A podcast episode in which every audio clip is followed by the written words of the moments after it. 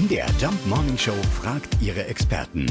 Fakt oder Fake? Ja, in Belgien soll die Post mal von Katzen ausgetragen worden sein. Äh, Da müssen wir natürlich nachfragen bei unserem Korrespondenten Stefan Überbach in Brüssel. Natürlich klingt das erstmal nach einer super Geschichte. Schlaue Katzen bringen die Post nach Hause, die Briefe haben sie in wasserdichten Beuteln um den Hals und das Ganze spielt auch noch bei den Belgiern, weil man denen ja solche Spinnereien ohne weiteres zutraut. Aber leider ist das alles völliger Quatsch, auch wenn die Nummer immer wieder mal in den sozialen Medien viral geht und sogar schon auf der Homepage der BBC gelandet ist und in einem belgischen Schulbuch zu finden war.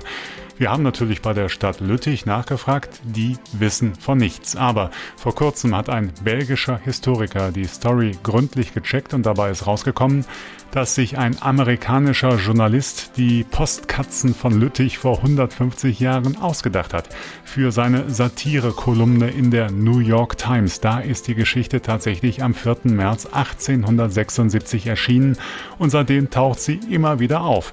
Damals war den Lesern wohl klar, das äh, kann ja nur ein Witz sein. Heute wird aber ganz offensichtlich sehr viel einfach so geglaubt, weil es nämlich im Internet steht, sogar wenn es um Katzen geht, die in Lüttich früher mal als Briefträger unterwegs gewesen sein sollen. Aber wie gesagt, die Geschichte ist kein Fakt, sondern nur ein großer Fake. Also ich wiederhole nochmal für alle. In Belgien gibt es keine Briefträgerkatzen.